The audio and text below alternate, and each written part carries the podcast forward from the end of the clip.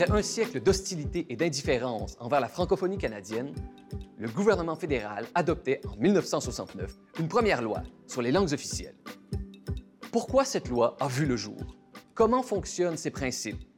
Qui est responsable de la faire respecter? Et quel bilan en faire après 50 ans? Pour faire le point sur ses forces, ses faiblesses et les améliorations à lui apporter, Horizon Politique vous propose, dans cette édition spéciale sur la francophonie canadienne, une rencontre entre deux spécialistes de cette loi et de son histoire. Valérie Lapointe-Gagnon, professeure d'histoire au campus Saint-Jean de l'Université de l'Alberta, et Rémi Légère, professeur de sciences politiques à l'Université Simon Fraser de la Colombie-Britannique. Ici Guillaume Lamy. Aujourd'hui, à Horizon Politique, la loi canadienne sur les langues officielles et son avenir.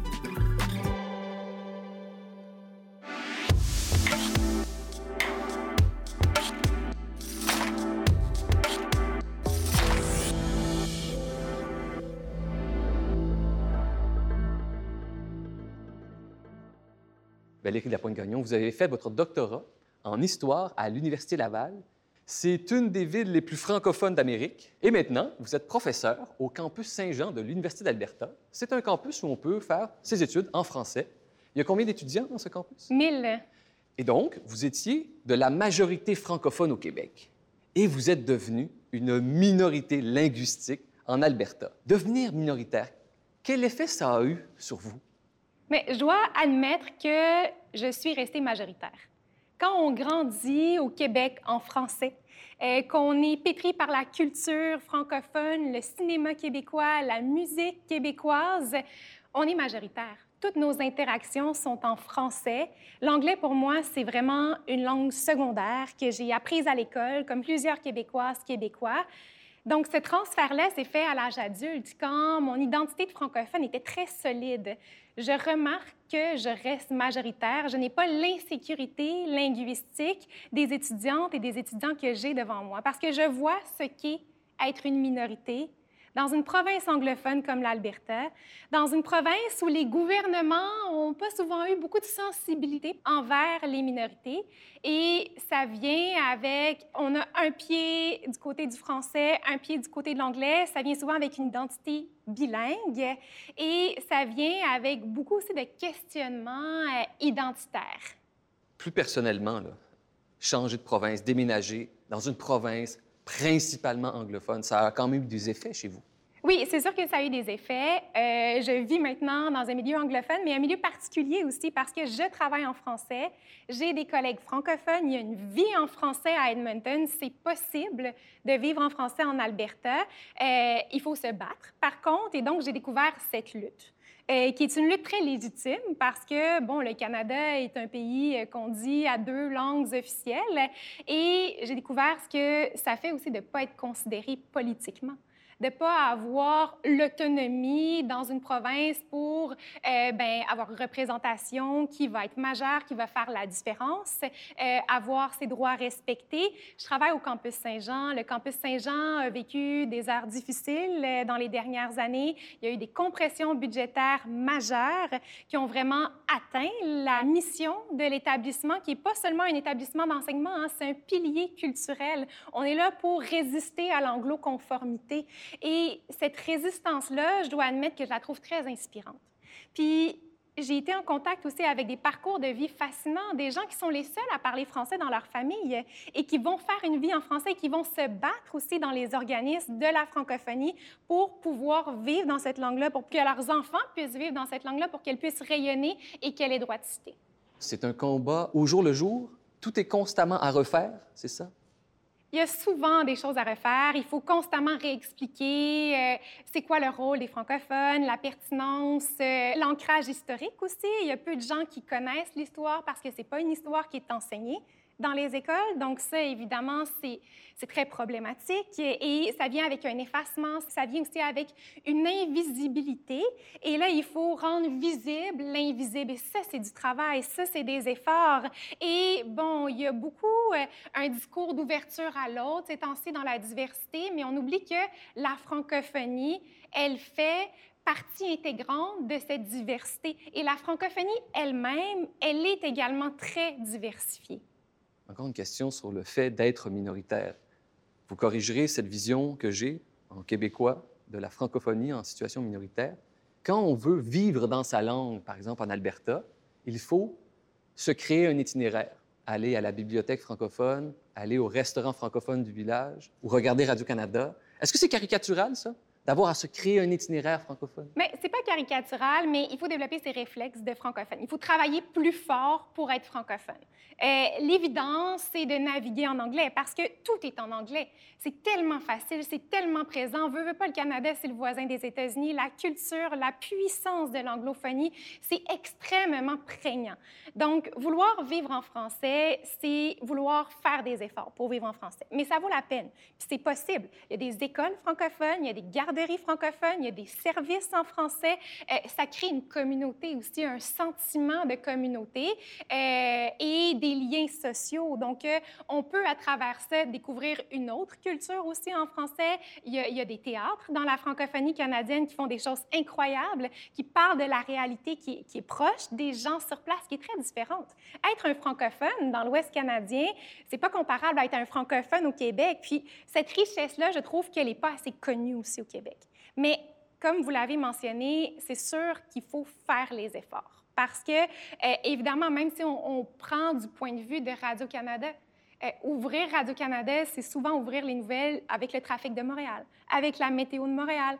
Donc, ça devient un peu fatigant. On veut être davantage représenté, euh, mais c'est là, mais c'est pas assez fort. Et Valérie Lapointe-Gagnon, vous êtes historienne des sujets politiques. Et des sujets politiques, il y en a des quantités, les relations internationales, les guerres, la crise environnementale, etc. Et vous avez choisi la francophonie. Quelles sont vos raisons intimes d'avoir choisi ce sujet? Mais la francophonie, puis la langue aussi, c'est intimement lié à l'identité. Donc, c'est très, très fort chez les gens. Puis moi, je suis historienne, donc je m'intéresse au passé. Cette résilience-là francophone, euh, les événements qui sont arrivés, euh, les crises scolaires, par exemple, qui ont fermé les écoles, le fait euh, de, de ravoir des écoles, de voir des générations qui ont perdu le français puis qui peuvent se raccrocher au français. Donc, c'est une trajectoire qui est vraiment intéressante à étudier, mais c'est surtout sortir de l'ombre. Moi, je travaille dans les archives, puis c'est souvent des archives négligées, les archives archives francophones, c'est sortir de l'ombre des histoires méconnues, c'est créer de l'histoire pour mieux comprendre la complexité canadienne, mieux comprendre aussi la complexité des francophonies canadiennes. Euh, ce n'est pas québécocentré, là. il y a d'autres choses à l'extérieur du Québec. Vous avez fait votre entrée dans le monde des historiens et des historiennes par un premier livre sur la commission Laurando-Dunton, Penser le Canada, une histoire intellectuelle de la commission Laurando-Dunton. Donc, vous connaissez bien l'œuvre d'André Laurando, et celui-ci disait qu'on pouvait évaluer la qualité d'un régime politique par sa façon de traiter les minorités. Et vous, en tant qu'historienne, qu'est-ce que la question des langues vous a appris de plus fondamental sur le régime politique au Canada? Bien, qui est profondément inégalitaire, puis que le Canada aime se targuer à l'international euh, d'être ce pays bilingue et multiculturel, puis on le vante aussi aux nouveaux arrivants qui ont un choc euh, quand ils débarquent euh, à Edmonton, par exemple, ou à Calgary, puis qui voient que bien, le bilinguisme, c'est quelque chose dont le Canada se targue, c'est une identité dont il est supposément fier, mais au jour le jour, c'est pas là il faut faire des efforts. Euh, il n'y a pas assez de reconnaissance euh, pour les francophones. Donc, ce décalage-là est assez grave. Puis déjà, André Laurando aussi critiquait ce décalage-là. Comment, d'un côté, on avait un premier ministre euh, qui vantait sur toutes les tribunes ce bilinguisme-là et qui, de l'autre côté, ne faisait rien pour la minorité francophone une fois arrivé au pays. Donc, les choses ont changé, évidemment, entre le temps où André Laurando faisait ces critiques-là et aujourd'hui mais il reste encore énormément de travail à faire. Parlons d'un autre personnage politique important qui avait la francophonie à cœur. C'est Henri Bourassa. Henri Bourassa avait avancé avec d'autres intellectuels de son époque une grande idée, comme quoi le Canada reposait sur un pacte qui avait été fait entre deux peuples fondateurs. Et là, les historiens ne sont pas unanimes sur la validité historique de ce pacte, sauf qu'il y a peut-être un meilleur mot pour représenter l'identité canadienne, c'est la dualité, avec plusieurs collègues, dont Alex Tremblay-Lamarche, Serge Dupuis et Rémi Légère, vous avez dirigé le livre La Confédération et la dualité canadienne. Et au fond, c'est peut-être ça, le maître mot de l'identité canadienne, la dualité. Je ne sais pas si c'est le maître mot de l'identité canadienne, parce qu'il faut faire attention. Quand on fait référence à la dualité, ben, on a en tête cette notion dépassée de deux peuples fondateurs. Puis, il y a des premiers peuples qui étaient là bien avant et qu'il faut prendre en considération. Mais la dualité, ça a été essentiel dans l'histoire des francophones pour faire valoir leur présence, pour montrer que l'acte de l'Amérique du Nord britannique, la Constitution, c'était un partenariat. Il y avait des promesses rattachées à ça qui devaient être respectées. Les francophones ont utilisé euh, cette idée-là pour euh, demander à la majorité de respecter leurs droits, leurs droits qu'ils croyaient ancrés aussi dans euh, les négociations constitutionnelles qui ont mené à l'acte de l'Amérique du Nord britannique. Et au fond, ce thème-là traverse aussi toutes vos recherches, au moins depuis les quelques années. Vous avez fait votre entrée comme professeur il n'y a pas si longtemps. Et ça risque d'animer aussi vos recherches pour les prochaines années. C'est sûr que c'est une thématique porteuse parce que euh, on peut la critiquer, mais on peut aussi en comprendre les fondements, puis son rôle aussi pour mener à des revendications politiques. C'est une image du Canada que les francophones se sont construits, puis les anglophones y ont adhéré. Hein. Dans les années 60, on voit une porte s'ouvrir où on a des anglophones qui adhèrent à cette idée-là de dualité. On a euh, un poète torontois comme Scott Simons qui va écrire dans les pages de la presse en 61 euh, qu'il faut peut-être commencer à s'ouvrir à cette dualité-là si on veut résister à l'américanisation du Canada. Qu'est-ce qui distingue le Canada des États-Unis si ce n'est pas cette présence francophone qui le rend si particulier? Et ça, dans les années 60, on a beaucoup voulu miser là-dessus pour distinguer le Canada sur la scène internationale aussi. Donc, on va continuer cette discussion sur ce trait distinctif du Canada, la dualité, avec Rémi Légère, que vous connaissez. Oui. Et donc, on continue la conversation avec lui immédiatement. Avec plaisir.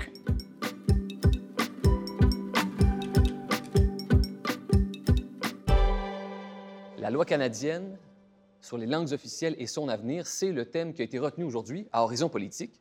Rémi Légère, bienvenue. Bonjour. Vous connaissez Valérie Lapointe-Gagnon. Oui, on se connaît. Comme elle, vous vous intéressez aux lois, aux programmes et à la question surtout des minorités linguistiques. Et Rémi Légère, vous êtes acadien, vous avez grandi à Cap-Pelé, au Nouveau-Brunswick, et vous avez fait des études à l'Université de Moncton, à l'Université d'Alberta et en Ontario. Et maintenant, vous êtes professeur en sciences politiques en Colombie-Britannique à l'Université Simon Fraser. Alors, la loi canadienne sur les langues officielles, c'est un document que vous connaissez, que vous avez lu de nombreuses fois, que vous enseignez maintenant, mais cette loi a une préhistoire. Alors, si on parlait justement de ce contexte qui a mené à la loi. Et parmi les historiens qui traitent des lois sur les langues euh, au Canada, on s'entend généralement pour dire qu'il y a eu deux grandes périodes une période qui va de la conquête de la Nouvelle-France jusqu'aux années 60. C'est une période assimilationniste et une autre période depuis les années 60. Et je vous poserai des questions à tous les deux. Quelles sont les, les, dates à retenir dans ce grand paradigme assimilationniste qui a mené la vie dure aux francophones au Canada? Bien, pour commencer, il faut faire le tour des crises scolaires. Euh, les crises scolaires qu'on a connues euh, ben, d'est en ouest, euh, en Nouvelle-Écosse, au Nouveau-Brunswick, euh, qu'on a connues en Ontario, qu'on a connues au Manitoba, en Saskatchewan. Donc, vraiment, chaque province a sa particularité, chaque crise a ses particularités. Différentes lois provinciales avaient été adoptées.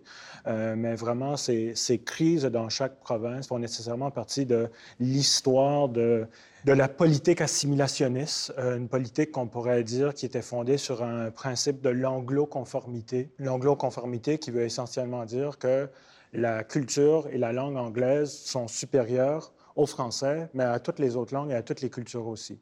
Et donc, du coup, il faut que les choses se fassent en anglais, il faut que l'anglais devienne la langue normale, et ça, ça a eu un impact nécessairement dans le domaine de l'éducation. Il y a eu des groupes aussi intolérants qui ont influencé les gouvernements, qui ont mené à l'adoption de lois qui ont nuit aux minorités francophones. On peut penser à l'Ordre d'Orange, par exemple, une société fraternelle euh, de l'Empire britannique qui a été importée au Canada, qui a commencé à essaimer, euh, qui avait parmi ses représentants des gens très haut placés, des premiers ministres du Canada, et qui militait pour euh, une langue, un drapeau, une école, donc une école protestante, pas une école catholique francophone. On a eu le Ku aussi. On connaît bien l'histoire du KKK aux États-Unis, mais il y a une histoire du KKK au Canada. Très forte euh, du côté de l'Ouest canadien notamment. Euh, si on se replace dans les années 1920 en Saskatchewan, les organisateurs du Ku Klux Klan vont semer la terreur chez les francophones, euh, vont vraiment vouloir diminuer leur influence. Pas qu'il y en avait une très, très forte, mais quand même, on veut vraiment euh, museler complètement cette voie-là, euh, enlever les symboles catholiques de l'espace public, retirer le français qui restait à l'école et on va s'allier avec des gouvernements, notamment le conservateur Anderson. Donc, à la fin des années 20, la Saskatchewan, qui était libérale depuis sa création, euh, va devenir conservatrice. Puis on ne peut pas nier le rôle des organisateurs du Ku Klux Klan dans ce changement-là, puis dans les impacts que ça va avoir aussi sur les francophones, parce qu'après ça, euh, enseigner le français, ça va devenir quelque chose de clandestin il y a des gens qui, qui, vont faire cette mission-là de l'enseigner clandestinement. Là, il va y avoir des manuels parallèles qui ne sont pas ceux qui sont reconnus par les inspecteurs, euh,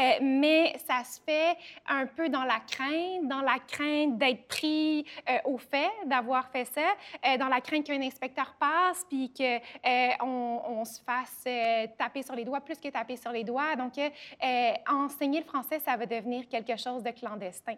Parler français, ça va devenir quelque chose qui est plus associé à la fierté. Ça va devenir quelque chose qu'on chuchote, qu'on veut pas trop euh, que les autres entendent dans les espaces publics où il y a une grande concentration de la majorité.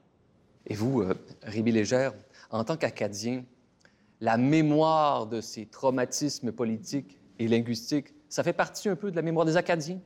C'est un rappel de ces événements? Euh, ben, c'est sûr que l'identité acadienne s'est développée dans le contexte de, bon, de la déportation, l'après-déportation, les Acadiens qui reviennent, s'installent.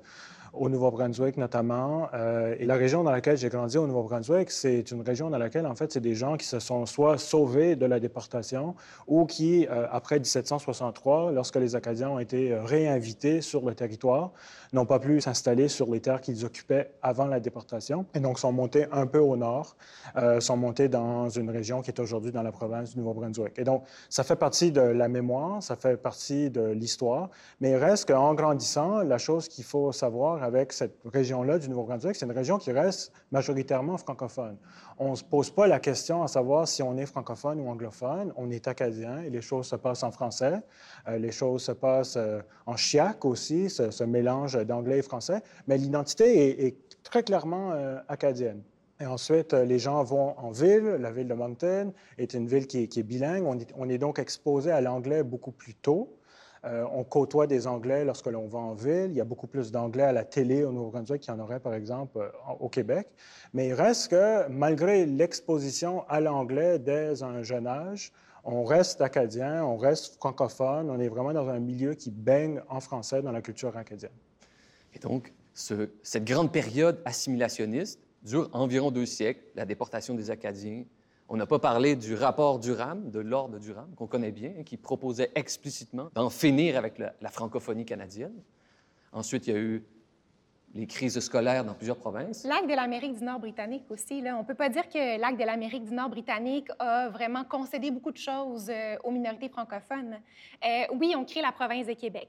Et là, ça fait en sorte qu'au Québec, il y a les leviers de, pouvoir. On, on peut décider, on peut choisir. Donc, euh, la séparation des compétences fait en sorte que dans les domaines linguistiques et culturels, euh, le Québec a pas mal plus de, garanties pour le français que les minorités francophones dans le reste du pays. Parce que qu'est-ce qui restait aux minorités francophones dans le reste du pays? Bien, on a l'article 133 qui fait du Parlement, euh, la législature canadienne, une enceinte bilingue. Mais à part ça, il y a aussi la protection des écoles, mais on protège les écoles religieuses donc c'est pas la langue qui est protégée. Puis euh, les minorités qui vont vouloir utiliser l'article 93, là, euh, qui protège les, les, écoles séparées, vont pas réussir à faire valoir euh, leurs points là, devant les cours de justice. Donc la Confédération aussi, l'acte de l'Amérique du Nord britannique, amène aussi ce paradigme assimilateur. Et pour enchérir rapidement, dans ce que l'on nomme les pères de la Confédération, il n'y a pas de francophones hors Québec. Les représentants du Nouveau-Brunswick, c'est des, des, anglophones. Les représentants de la Nouvelle-Écosse, c'est des anglophones aussi. Donc, le Québec est relativement bien représenté et va réussir à... On va créer une province et on connaît cette histoire-là. Mais à l'extérieur du Québec, Valérie a tout à fait raison de dire que l'article 133 et l'article 93 nous donnent des pouvoirs qui sont vraiment euh, très, très, très limité. Hein. Puis c'est assez drôle parce que Georges-Étienne Cartier, un des pères de la Confédération, euh, qui va défendre le fédéralisme, la séparation des compétences, la création aussi de la province de Québec, euh, va, lui, faire confiance au fair play britannique pour protéger les droits de ces minorités-là. Mais on va se rendre compte qu'il n'y a pas de fair play britannique. Alors, on a fait le tour des principales dates et on pourrait aussi évoquer l'écrasement des rébellions des Métis. Plusieurs d'entre eux parlaient français. Ah, donc, ce grand paradigme assimilationniste dure deux siècles, jusqu'aux années 60. Et là, le vent commence à tourner, au moins à Ottawa, sur ce sujet. Qu'est-ce qui s'est passé? Pourquoi, à partir des années 60, le pouvoir fédéral commence à se soucier du sort des francophones hors Québec? Ça vient avant les années 60. Il euh, faut se placer là, au lendemain de la Deuxième Guerre mondiale. on a vu les atrocités qui ont été perpétrées. Et euh, bon, euh, l'UNESCO va adopter la Charte universelle des droits, des droits de l'homme. Donc, on est complètement dans une autre vision aussi du rôle des minorités, de la diversité. ça, ça vient jouer, là, si on regarde là, dans le, le panorama à l'international. Sur la scène canadienne, il y a beaucoup d'inquiétudes dans les milieux intellectuels sur l'avenir du pays. Le pays va arriver bientôt à son premier centenaire, puis on craint qu'il euh, ne va pas pouvoir traverser un autre centenaire parce que les tensions sont tellement fortes, sont tellement exacerbées entre les Canadiens anglais, les Canadiens français. Il y a eu les crises scolaires, il y a eu les crises de la conscription, il y a eu des promesses qui n'ont pas été respectées. Et donc, il y a tellement plus de sentiment d'unité nationale.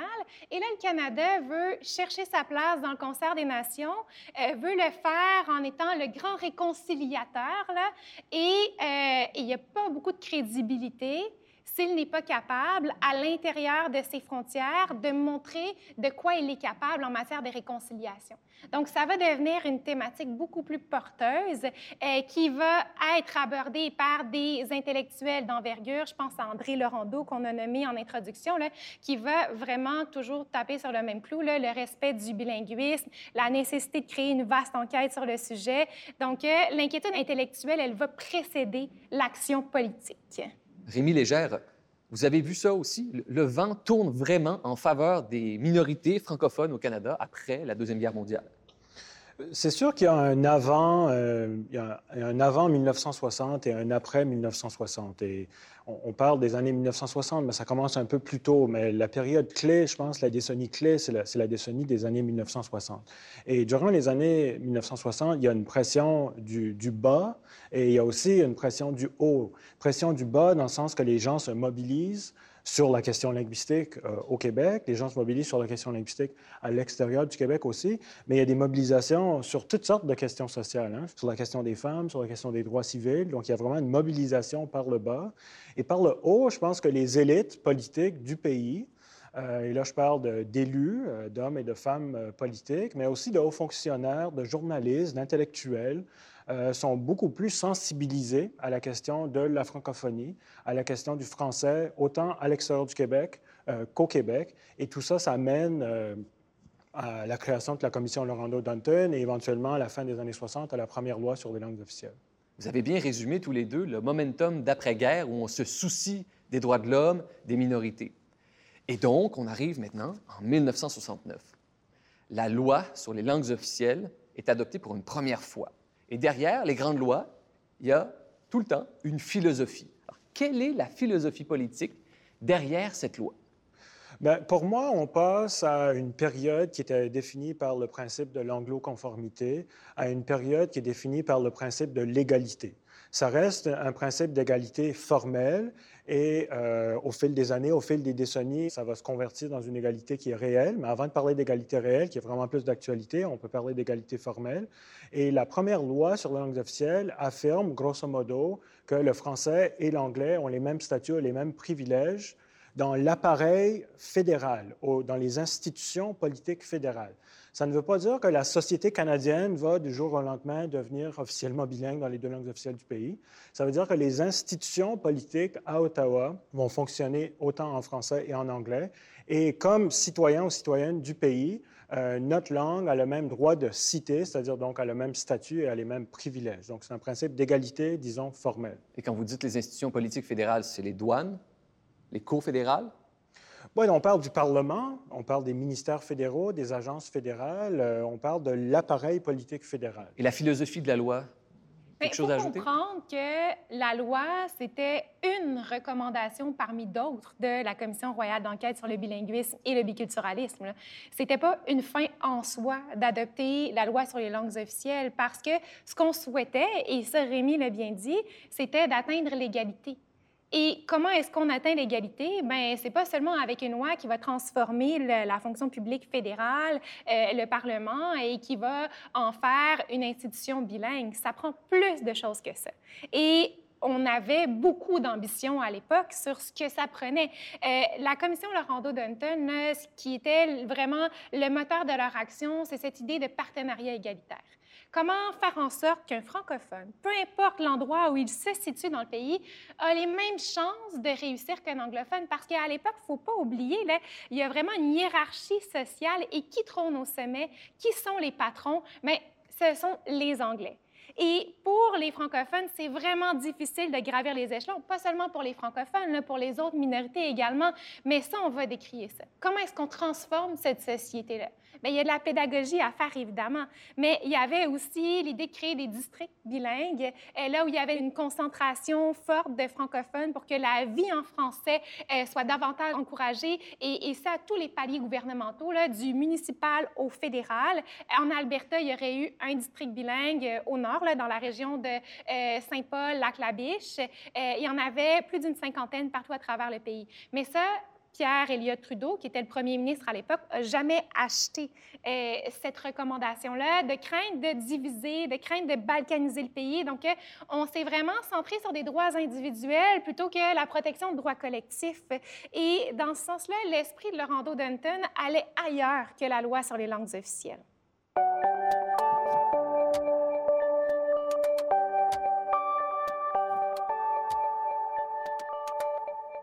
Donc, on a parlé de la préhistoire de la loi, de la philosophie politique de la loi durant les années 60. Maintenant, parlons de la loi canadienne sur les langues officielles.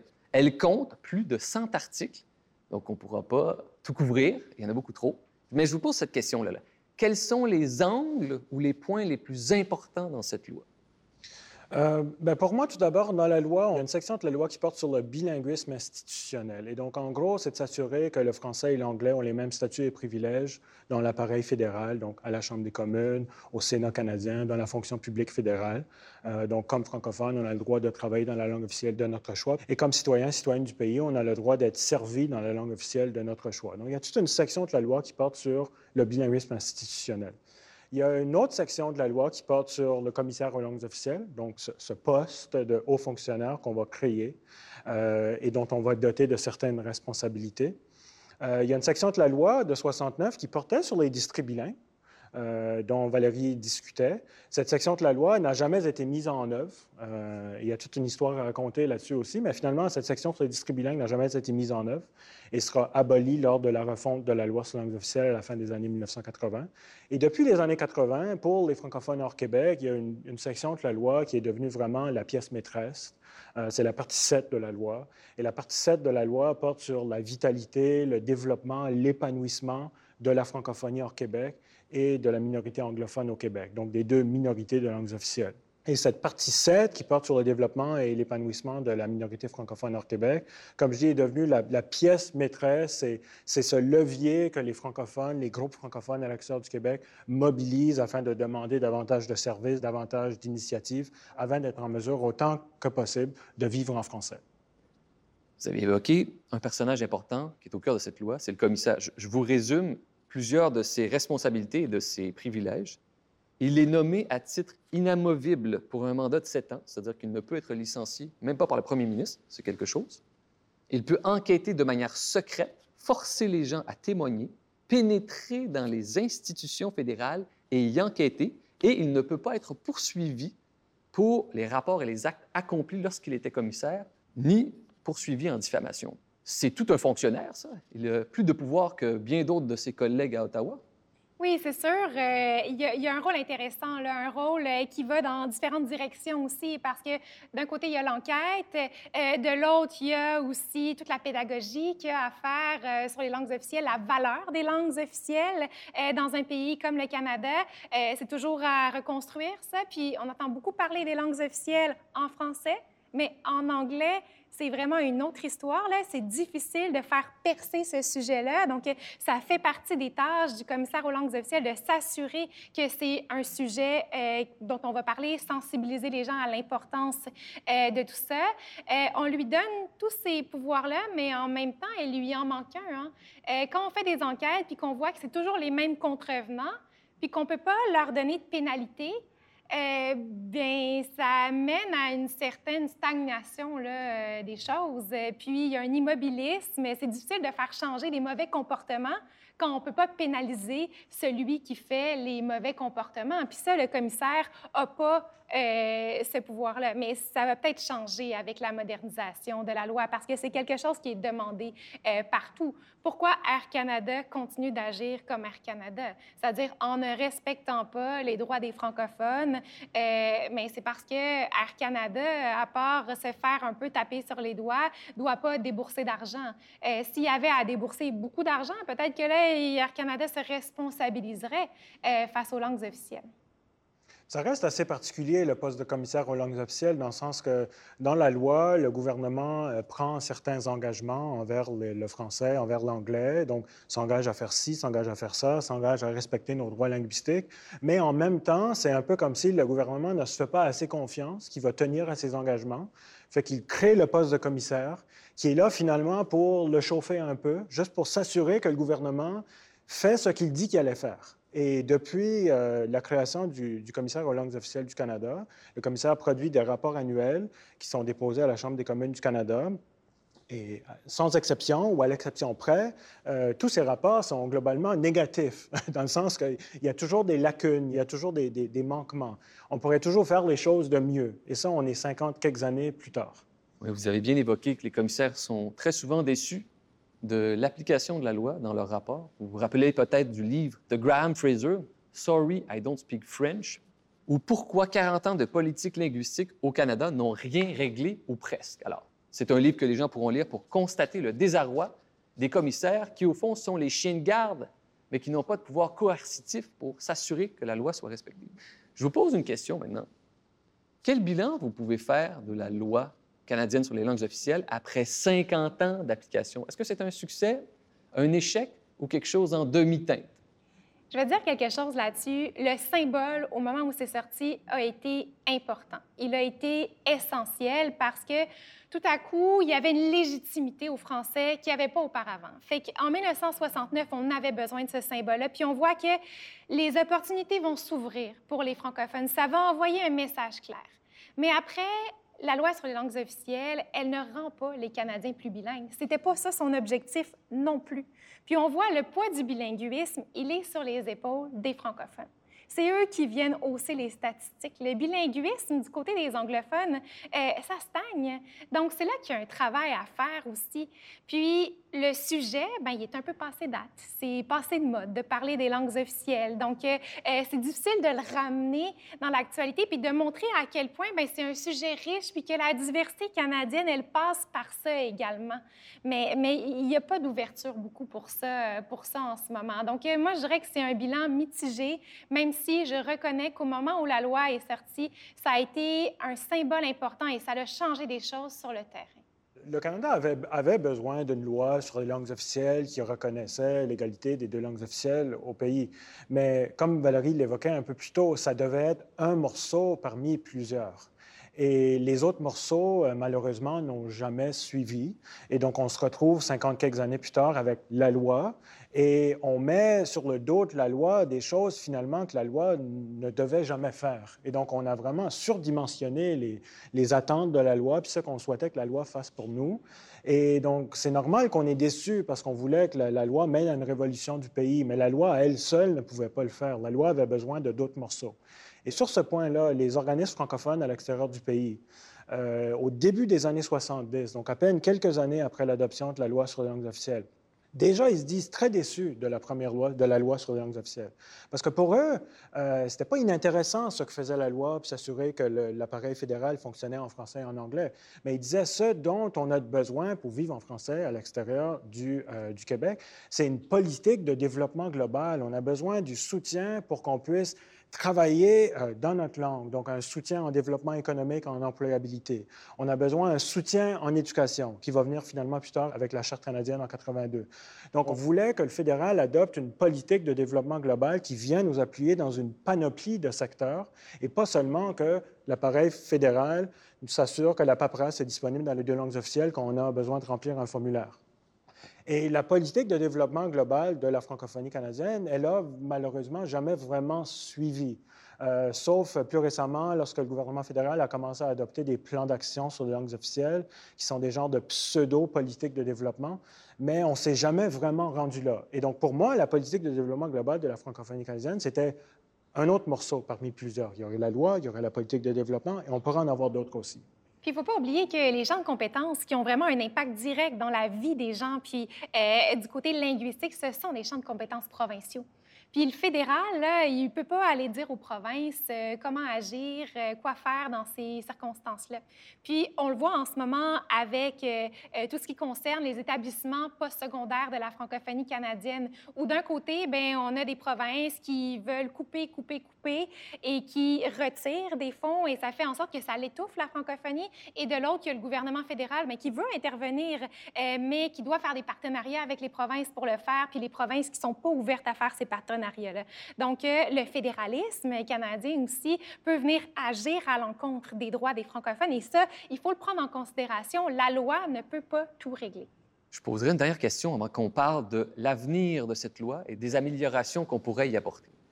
La loi sur les langues officielles parle des minorités linguistiques, qu'elles soient francophones ou anglophones. Est-ce qu'on parle de la même chose lorsqu'il est question d'une minorité anglophone, entre autres au Québec, et des minorités francophones en dehors? Je te laisse répondre.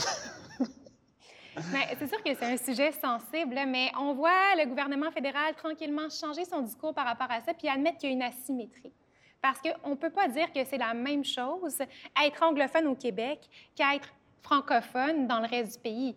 Être anglophone au Québec, il y a quand même pas mal d'institutions, il y a quand même des bonnes universités, des possibilités. La culture aussi, elle n'est pas menacée, euh, alors que du côté euh, francophone, c'est pas du tout la même chose. Donc, euh, on peut pas mettre sur un, pied d'égalité. Puis c'est un peu ça, le système canadien fait en sorte que ça arrive, puis c'est bizarre, parce que c'est pas du tout la même chose. Puis les Anglo-Québécois ont commencé à se sentir minoritaire euh, dans les années 70, là, avec les législations du Québec, notamment la loi 101. Là, on pris conscience du fait euh, qu'ils étaient peut-être une minorité à l'intérieur euh, du Québec, mais avant, ils faisaient partie de l'ensemble canadien. Puis, ça reste que quand on vit sur les territoires nord-américains où la francophonie est tellement petite, les Anglo-Québécois ne sont pas une minorité au même titre que le sont les francophones à l'extérieur du Québec. les gens qui ont travaillé sur la politique linguistique, sur les programmes connexes qui ont été développés au gouvernement fédéral dans les années 60, au début des années 70, donc les gens qui ont travaillé dans l'écosystème au tout début, vous diront qu'on ne pouvait pas développer des programmes exclusivement pour la francophonie hors Québec parce qu'on savait que ça allait avoir des conséquences politiques.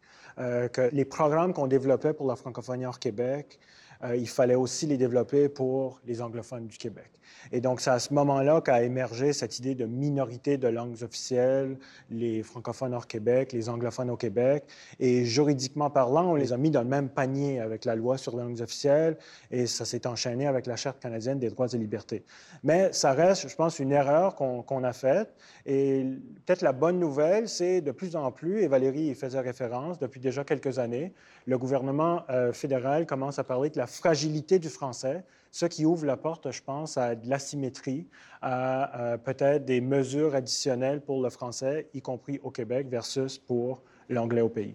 Rémi Légère, Valérie Lapointe-Gagnon, vous avez été très généreux en détail sur l'histoire de cette loi, son fonctionnement.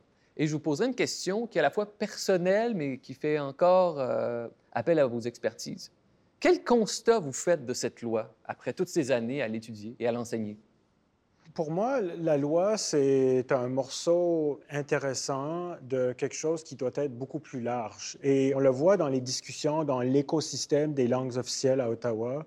Lorsque l'on parle de la loi, souvent on va dire, euh, ben, on parle de la loi, mais, il y a plus que la loi. Il y a aussi un plan d'action sur les langues officielles, il y a des programmes, il y a ce que le fédéral fait pour les écoles de la minorité. Il y a, bref, il y a d'autres morceaux. Et c'est ça finalement, c'est quand on fait le bilan de la loi, euh, c'est un peu faire fausse route. Il faut faire le bilan de toute l'architecture, de tout le, système qui entoure la loi. Et la loi, c'est un morceau parmi, parmi plusieurs. Moi, je dirais que malgré la loi, puis c'est un peu normal avec la loi qu'on a, les francophonies canadiennes demeurent fragiles. Puis que le bilinguisme, bien, c'est beaucoup l'affaire des francophones. Puis oui, il y a des écoles d'immersion, puis oui, ces écoles-là sont extrêmement populaires, mais une fois que les jeunes sortent de l'école d'immersion, à quel endroit est-ce qu'ils vont pouvoir pratiquer leur français, vivre en français, maintenir leur lien avec la francophonie. C'est là-dessus qu'il faut travailler parce qu'il y en a plein qui vont perdre leur français après parce qu'on n'a pas insisté, parce qu'on n'a pas créé ces espaces culturels, ces piliers francophones dont on a besoin pour maintenir la langue vivante. Et ça, la loi ne prescrit pas tout à fait ça, même si elle veut l'épanouissement des communautés de langues officielles.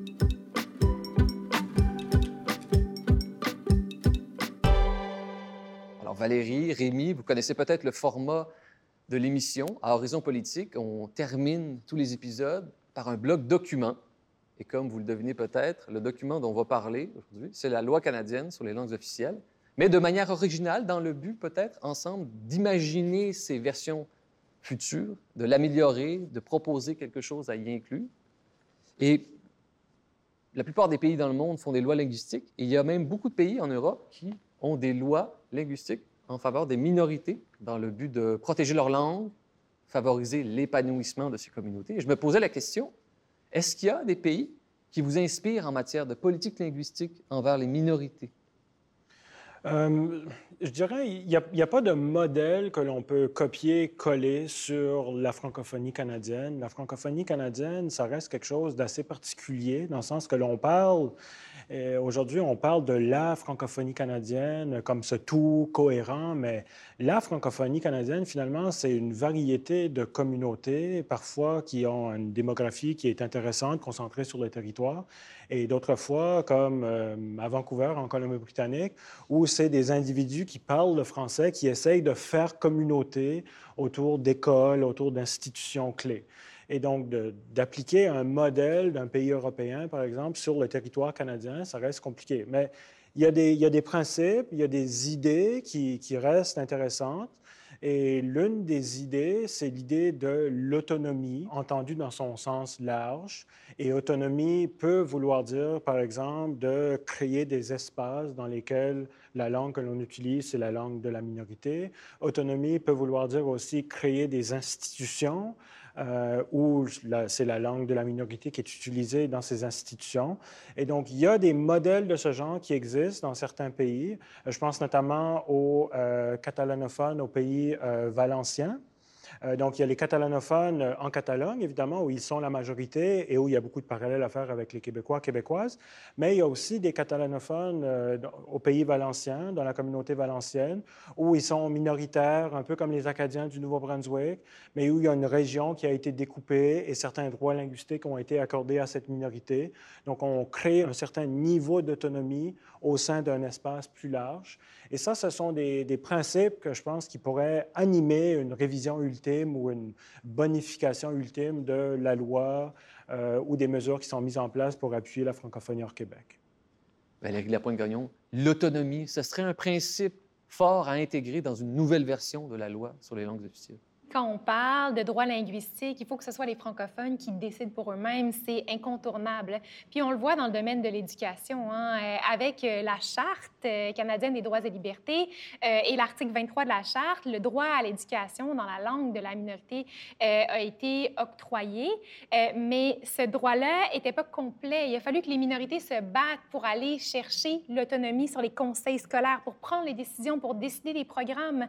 et ça a tout changé dans la d'avoir le contrôle sur l'éducation. Donc, on voit à quel point c'est un principe fondateur. C'est non seulement un principe fondateur, c'est quelque chose qui a fait ses preuves euh, dans l'histoire récente du pays. Et donc, c'est quelque chose à encourager parce qu'on le voit dans les espaces bilingues. Qu'est-ce qui arrive dans les espaces bilingues? C'est que tranquillement, euh, la minorité francophone est de plus en plus rognée, de moins en moins de place et elle se sent secondaire. C'est pourquoi le contrôle des décisions est si important parce qu'elle va être reléguée au second plan si on, fait une direction bicéphale, anglophone, francophone. On le voit dans les universités, hein, euh, ce qui se passe, euh, par exemple, à la Laurentienne, euh, université bilingue qui a décidé de, de complètement fermer des programmes francophones, ébranler la communauté. C'est dramatique ce qui se passe parce que c'est l'avenir de la relève des jeunes. Donc, c'est pour ça qu'il y a une revendication pour une université dans le nord de l'Ontario par et pour les francophones, pour plus que des choses comme ça qui ébranlent la communauté puissent se produire. Il y a un principe qui nous est cher en francophonie canadienne, qui est mobilisé par les organismes de la francophonie, euh, qui a été étudié par certains chercheurs, chercheuses aussi, et c'est le principe du par et pour. Euh, par les francophones, pour les francophones. Et l'histoire, un succès du par et pour, c'est la gestion scolaire. Euh, donc, le fait qu'il y a des conseils scolaires qui existent d'un bout à l'autre du pays et qui sont gérés par les francophones, pour les francophones.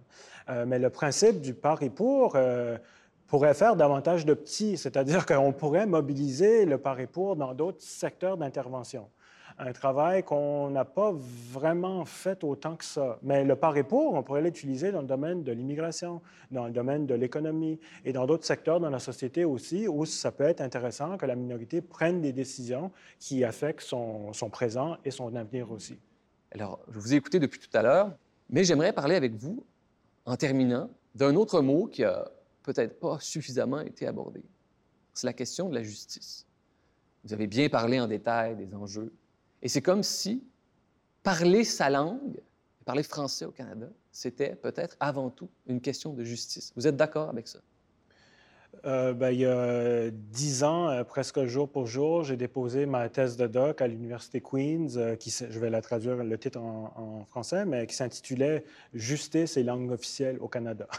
et donc, j'ai écrit une thèse de doc là-dessus, sur le fait que la question des langues, c'est une question de justice et quelles sont les exigences de la justice envers des minorités comme les minorités francophones. Et donc, ma réponse à, ta question, c'est oui, c'est une question de justice, très certainement. Parce que les droits linguistiques, et ça, Michel Bastarache euh, en a fait vraiment un des pierres angulaires de ces combats, là, ce sont des droits fondamentaux. Et ça, il ne faut pas l'oublier. Puis quand on enlève ces droits-là, ben c'est une part de l'âme des communautés qu'on perd. Donc, euh, c'est essentiel de, de, penser à ces droits-là puis de la façon de les préserver. Bien, c'est une très bonne façon de terminer cette discussion sur l'essentiel. Parler sa langue, et entre autres le français au Canada, c'est une question de justice. Rémi Légère, vous êtes professeur de sciences politiques en Colombie-Britannique à l'Université Simon Fraser. Valérie Lapointe-Gagnon, vous êtes professeur au campus Saint-Jean de l'Université d'Alberta, un endroit où on peut faire ses études en français. Et les gens liront peut-être votre livre, La Confédération et la dualité canadienne, un livre qui est disponible gratuitement sur le site de l'éditeur. Alors, je vous dis merci sincèrement à tous les deux pour toutes vos réponses et peut-être à la prochaine. Merci. merci.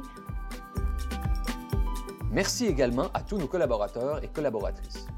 Cet épisode a été produit en partenariat avec l'Association des collèges et universités de la francophonie canadienne, avec le soutien financier du Secrétariat du Québec aux relations canadiennes et le gouvernement du Québec.